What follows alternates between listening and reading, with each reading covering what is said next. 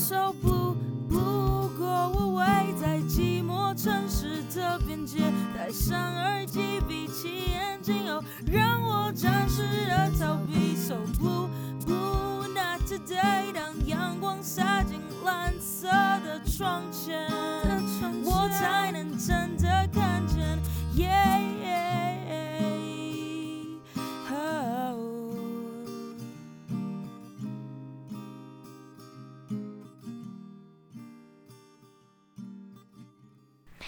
各位听众朋友们，高炸，大家早安，欢迎收听今天十八的 Blue Blue Go Away，我是缺牙。那今天呢，嗯，先来问问大家最近过得好吗？你现在还在床上赖床吗？又或者你已经起床一阵子了，现在正在做早餐，或者是你泡杯咖啡等等的，嗯。就是希望这个早晨大家都可以好好运用，然后不管你是在可能在工作啊，或者是你已经呃放暑假了，或者是你正在准备职考，就希望今天你们听到这个 podcast 可以有一个美好的早晨。我今天要来聊的一个主题呢，是关于之前其实可能有讲过，就是关于早餐，可是我要讲一个早餐以外的，我要做早餐的延伸。之前的 podcast 有一个早餐都吃什么的 podcast，然后其实我最近就是有点怀念早餐店，因为防疫在家，基本上外出的时间变少了，也不太会去早餐店可能买早餐之类的，所以就会可能在家，然后吃家里有的东西，就是吃比较圆形的食物。对，但是这样当然对身体比较好，但是偶尔也是会怀念早餐店的巧克力吐司啊、玉米蛋饼啊，就是有点久没吃到了，所以就啊心痒痒的。然后不知道大家最近的早餐是什么？那我最近又回去听了卢广仲的《早安晨之美》，然后就是那个对呀对呀就很洗脑。然后前阵子。我在家里的时候，因为要考微积分，就是如果你不是数学天才的话，像我本人就不是。然后当你要跟微积分正面对决的时候，你就会压力很大。然后前阵子我在家里就是开始乱唱歌，我就说天哪，我就拿《早安陈之美》，然后改编成我真的很不想念微积分。说因为我有个弟弟，然后他就跟我说，你这个歌也太好笑了。然后我就决定。今天再来改编一次《早安陈之美》，然后把我看到最近大家的生活改编了一下，那就先来唱一小段给大家听，就是这一首卢广仲的《早安陈之美》，然后我有改编一点点，对，好，希望大家可以先听完这首歌之后，然后有一个振奋人心的早晨，希望你不是像我歌词说的那样，对，好。那就先听吧。有好多好多早餐在这里，在我们最熟悉的早餐店里。不管你睡得多晚，起得多晚，陈志美永远在这里，欢迎光临你最呀最呀最呀最呀最呀最呀最呀最呀最呀最呀最呀最呀最呀最呀。醉呀！前一天晚上追剧睡不着，等到今天起床已经下午了。照冰箱、厨房见过，只有泡面包。想减肥的路看来是旅途遥遥。哎呀哎呀哎呀哎呀！体重上标，体重上标啊！醉呀醉呀醉呀醉呀！我看算了吧，算了吧。好，就是这个这么简单的，嗯，《早安陈之美》这首歌的分享。然后这首歌大家应该都听过吧？就是卢广仲很有很有名的一首歌。每次听到这首歌的时候，我都会觉得振奋人心。就是它其实给我了一个很大的能量，就。心血来潮改编了一下歌词，讲一下就是最近看到，不管是嗯朋友们在生活中分享自己的动态啊，或是分享自己最近的状态，就好像是嗯看剧啊、追剧啊、看漫画，看到凌晨，然后要等到天亮的时候，看到呃天空变蓝的时候才开始睡觉。我觉得就是这个现象有点有趣，大家好像真的都有一点生活时差上的一些变化，对，但还是希望大家可以。嗯，试着调回来自己的生理时钟。我最近在练习这一件事情，就是原本可能三四点睡，现在就变成一两点，然后慢慢慢的往前，这样子自己起床的时间也会慢慢的变早。我觉得是要花时间去适应的。除此之外呢，其实刚刚也讲到了，就是相信很多人最近都很想减肥嘛。那我刚刚看了一篇关于一个健康的文章，可以跟大家分享，就是在早上的时候，尤其是七点到十一点的时候，运动三十分钟，可以让你的身体、让你的身心健康变得更好，然后一天的效率也会变得很高。嗯，最近在家里其实废了一段时间之后，就会开始想，开始想计划吧，就是觉得说，前阵子我可能。就是过于懒散，比较随意一点，就想，嗯，想看哪一部电影就打开来看，然后想要追哪部剧就看哪部剧，想看哪本书就看哪本书，就整个人裹在一个呃极度慵懒的状态。可是后来我发现，就是我没有办法切换工作模式跟慵懒模式，就我连工作会一起慵懒，所以呢，我就。这这个礼拜开始练习了立一点计划，让自己的生活比较有仪式感。就是先从运动开启一整天的仪式感。早上的时候先做可能呃十五到三十分钟的瑜伽，就是我最近在练瑜伽。然后我发现你待在家里的时间变长了之后，你的筋骨变超硬的。瑜伽有个动作叫做下犬式，就是不知道大家有没有在做瑜伽。总之我最近就接触了，然后我发现那个下犬式，我是有点做到呃小腿啊、大腿啊那个筋拉到感觉快断掉的感觉，然后我就觉得天哪，我我就是有意识到自己的身体在老化。我想说天哪，我没有那么老吧？但是但是怎么做起瑜伽来，却有一种。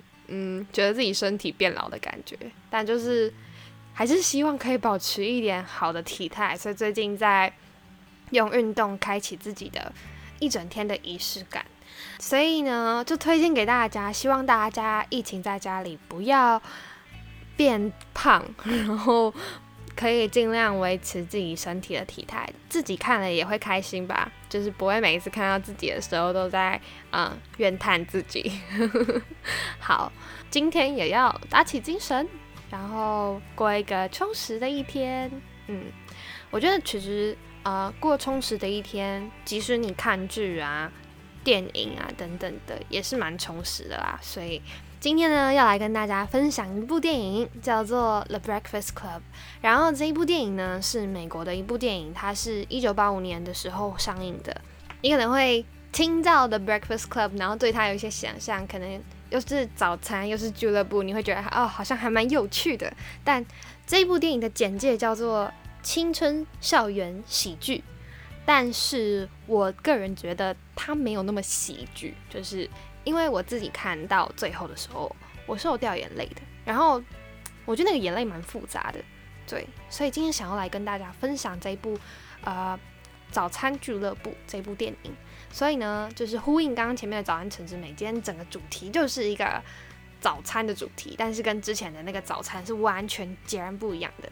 那以下呢，就是会分享一些我关呃，以下呢会简介一些关于。《早餐俱乐部》这部电影，还有我看完的一些心得，还有感受，那就是先画个防雷线。如果你不怕被暴雷，因为我不知道我讲一讲会不会就突然爆雷了，然后让你会觉得啊，我应该想要自己看什么什么之类的，所以还是先画个暴雷线。如果你想要听或者想要看的话，就是可以看完之后再回来听这个 podcast 也没关系。好。这部电影呢，其实它很简单，它的故事场景就只发生在一个校园里面，然后它只需要一个地点就可以完成整部电影的拍摄，你就可以知道这部电影为什么还是这么厉害，就是它的剧情一定是很有张力的。但其实故事的前半段，它蛮贫乏的，就是你会看到好像就是这五个人一直在吵架，然后彼此一直在刷嘴皮子啊，然后就像屁孩一直吵。可是到最后，你会从彼此身上都看见一点，也许是看见你周遭的一些人，或者看电影看见一点点的你自己。那先从整个电影的名称讲起好了。刚刚我有说到说为什么叫 The Breakfast Club，因为这五个学生他们可能彼此在校园生活中做了一些坏事而被抓到，最后必须要在星期六的早上七点的时候到学校报道，就是要留校查看，然后待在学校一整天，就要必须反省自我。这次就是有五个学生他必须要留校查看，所以在这个。就是这个时间点，然后这个时间出现，所以嗯，美国好像他们就有个代称，就是这一群留校查看的人就叫做 The Breakfast Club。在故事的最一开头，他就说，我们分别是一个书呆子、一个运动员、一个公主、一个神经病和一个罪犯。但在故事的结尾，他用同样的语句就说，我们分别是一个书呆子、一个运动员、一个公主、一个神经病。和一个罪犯，然后我那时候在听的时候，我就觉得，嗯，他们都弄了一个名词去定义别人看自己，因为故事呢开始的头在于他们学校有一个呃监管他们留校查看的一个像是主任的角色吧，其实我不太确定他他的角色是什么。总而言之，他在他们来的时候就发了几张稿纸，就跟他们讲说要写。一篇一千字以上，我是谁的作文，就是我这个人是谁。那大家一定会觉得这就是一个很哲学性的嗯题目嘛？就是如果你现在回去问，诶，你是谁？就是这个好，这个题目好像其实我觉得，嗯，每一个人一辈子可能都在找我是谁，可能慢慢越来越清楚，但是永远没有办法用一个很简单的词去定义你是谁。吧，我相信每个人对于你自己是谁，是可能有很多种很复杂的形容词可以才能去描述你，不可能只是弄一个这么简单的名词就把你这个人给概括了。总而言之，嗯，这一群人有有些人你会看到他一开始就是真的超奇超级奇怪，就是。哦，我印象非常深刻是有个女生，她就画画非常漂亮，然后她就弄她的头发，就是撒那个头皮屑在那个稿纸上，然后让那个画上面看起来有在下雪。然后我那时候看到的时候，我就呜，就是有点吓到，但是你你会你会呃下意识的觉得，嗯，这个人的行为可能有点奇怪，对。那当然就是你投射到生活中的时候。就不可否认，你如果在生活中看到一一些这样子的人，你可能会对他保有一些距离吧。对，嗯，也许是下意识的。我只能说，当初可能你会做出这样的行为，也许不是出自于恶意，但是你下意识的可能会跟一些人保持一些距离。但是你可能永远不会知道这个人发生了什么事。早餐俱乐部的这五个角色，他其实分别都在一些性格上有缺陷。我不去细讲每一个人身上有什么缺陷，但他让我看到很重要的一点是，我给了这部电影算是一个注解，就是你要认识一个人，绝对不是单靠一件事，或者是十分钟，甚至是一天，或者是从他人转述到你耳中，你就论定说这个人是好人，这个人是坏人，这个人。怎么样？怎么样？你不可能在一个非常短的时间内去论定他。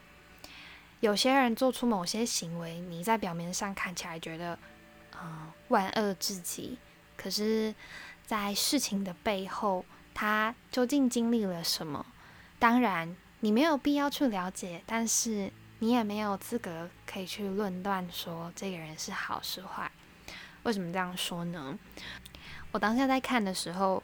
嗯，《The Breakfast Club》里面有五个角色，然后大家看的时候一定会有觉得有一个角色就是你不懂为什么他要这么火爆，他永远要数落别人，他永远要嗯踩别人的伤口，在别人伤口上撒盐，建立自己的也许是嗯保护罩，也许自己的自信心。有一个角色是这样子的，就是他嗯，会去数落你，会去把你真实的痛处，因为他观察能力也许很强。这个角色，这个角色他可以很轻易的看出一个人的缺陷跟一个人弱点，然后戳，一直戳你的痛处，就是拿竹签这样一直戳你，一直戳你，然后惹你生气。你会看到一个角色是这样，然后我那时候就觉得这个人好幼稚哦。一开始看电影的时候，我就会觉得说，嗯，这个这个角色还蛮讨厌的，就是又爱大吼大叫，然后又不会去听别人说话，就不愿意接纳别人的心。但是其实你在嗯整部电影的最后，你会发现，哦，原来他经历过这些，然后为什么会塑造成他这个样子？很多。其实这一部剧情的每一个角色的背后，都跟他们自己家庭有非常非常大的关系。就是你是什么样子，你的爸妈是什么样子，你好像慢慢就会变成你爸妈的那个样子，好像有点复制的感觉。其实大家最后在讨论这一件事情，然后去定义说：诶，那我是谁？我想要变成那样吗？可是我们好像无可避免的会走上跟自己呃双亲同样的路，就像我刚刚所说的那一个很火爆的那个男生。呃，他的爸爸其实我这样子有点暴雷，但是就是他的爸爸其实对他并不是非常友善，然后他从小就是在一个嗯，也许被家暴的环境下成长。然后其实，在这一路上，我看到刚刚前面说，其实这部是青春喜剧。其实我后来看到最后，我还掉眼泪，然后我并不觉得这部是一部喜剧，因为我觉得其实好写实哦，即使。有一些东西在台湾可能没有这么常发生，但是有一些东西我有点像历历在目吧。有一幕是呃一个老师对着一个学生，然后吼他，就是对着刚刚我刚刚说的那个很讨厌的学生，然后狂吼，就说社会就是有你们这种人，然后其实你根本不存在在这个学校。他用一些非常犀利的言辞去对待这个孩子。这一个青少年，然后呢，我就想到我之前国小的时候，就是我们班上有一个同学，他也是，他也是一个嗯捣蛋分子，就是就是班上可能大家口中所说的坏学生，然后永远就在想办法引起大家的注意，让大家知道他的存在感。可是老师却用一句话说，他就是想要。引起大家的注意，大家不要理他。他会用这样子的一个这些言辞去对待这个孩子。我觉得这样子的对待一个孩子的方式，其实不是那么好的，而且蛮伤人的。